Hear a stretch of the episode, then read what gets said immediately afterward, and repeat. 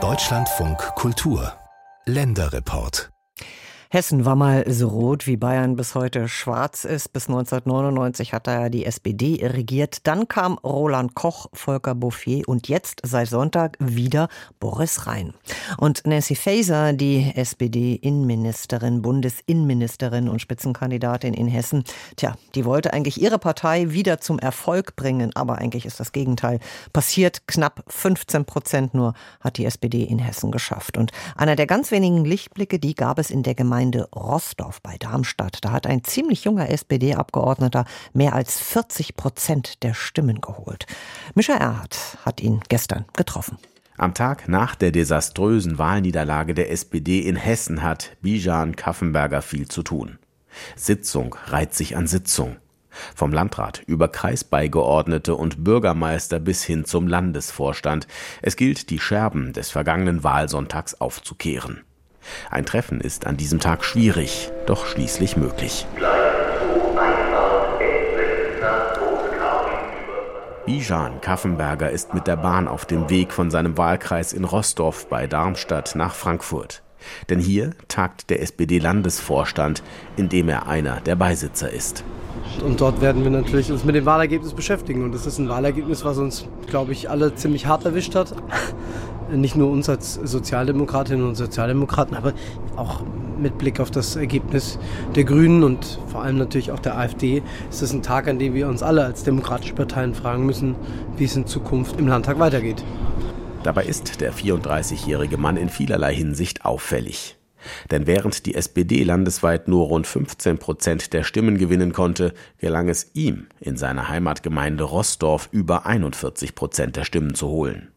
Und in seinem gesamten Wahlkreis, der noch andere Gemeinden am Rande von Darmstadt umfasst, verfehlte er nur mit knappen 200 Stimmen ein Direktmandat. Nirgendwo sonst im Hessenland war die Differenz zwischen Erst- und Zweitstimme bei einer SPD-Kandidatin größer und damit die direkte Zustimmung zum Kandidaten.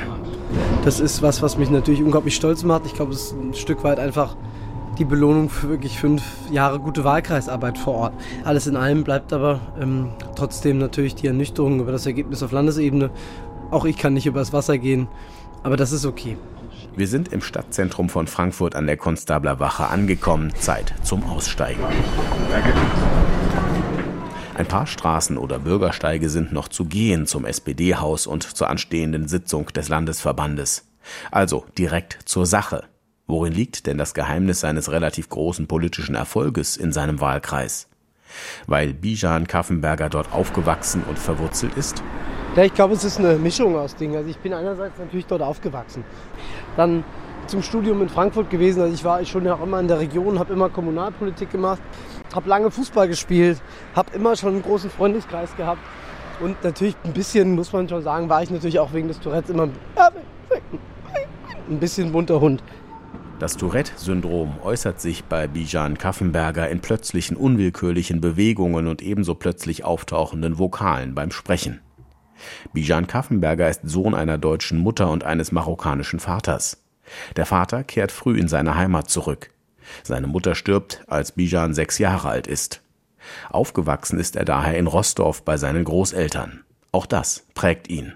Und wir sind eine Arbeiterpartei oder wollen eine sein ich habe von meinem Opa so, ich sag mal, diese klassischen Tugenden irgendwie da mitgenommen. So, dass man fleißig sein soll und seinen Kram machen muss und dass man da diszipliniert ist und dass man wirklich sich zum Anspruch setzt, akribisch zu arbeiten und sauber und gut und ordentlich. Und das hinterlässt bei den Leuten den Eindruck. Die Leute haben einfach dort wirklich die Arbeit einer Person honoriert und ich habe es auch wirklich geschafft, mich als, als Mensch dort bei den Leuten, ich würde sogar so weit gehen, vielleicht bei manchen in die, in die Herzen zu arbeiten. Und das geht natürlich auch nur, wenn man sich wirklich die, der Sorgen und Nöte der Leute annimmt. Und das tut er auf vielen Kanälen wie YouTube und anderen Social-Media-Plattformen. Das wiederum könnte eine Strategie für die Zukunft sein, für ihn und seine SPD-MitstreiterInnen, um wieder verstärkt junge Menschen für die Partei und ihre Inhalte zu gewinnen.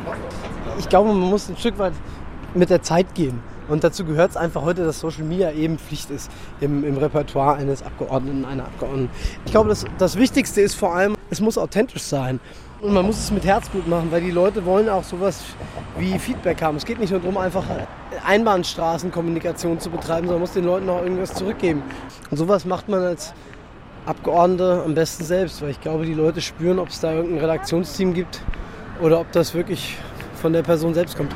Verschiedene Kommunikationswege und Kommunikationsarten seien auch deshalb wichtig, weil der Wahlkreis von Bijan Kaffenberger Feld-, Wald- und Wiesenregionen bis hin zu hochurbanen Räumen wie den südlichen Teil Darmstadts umfasst.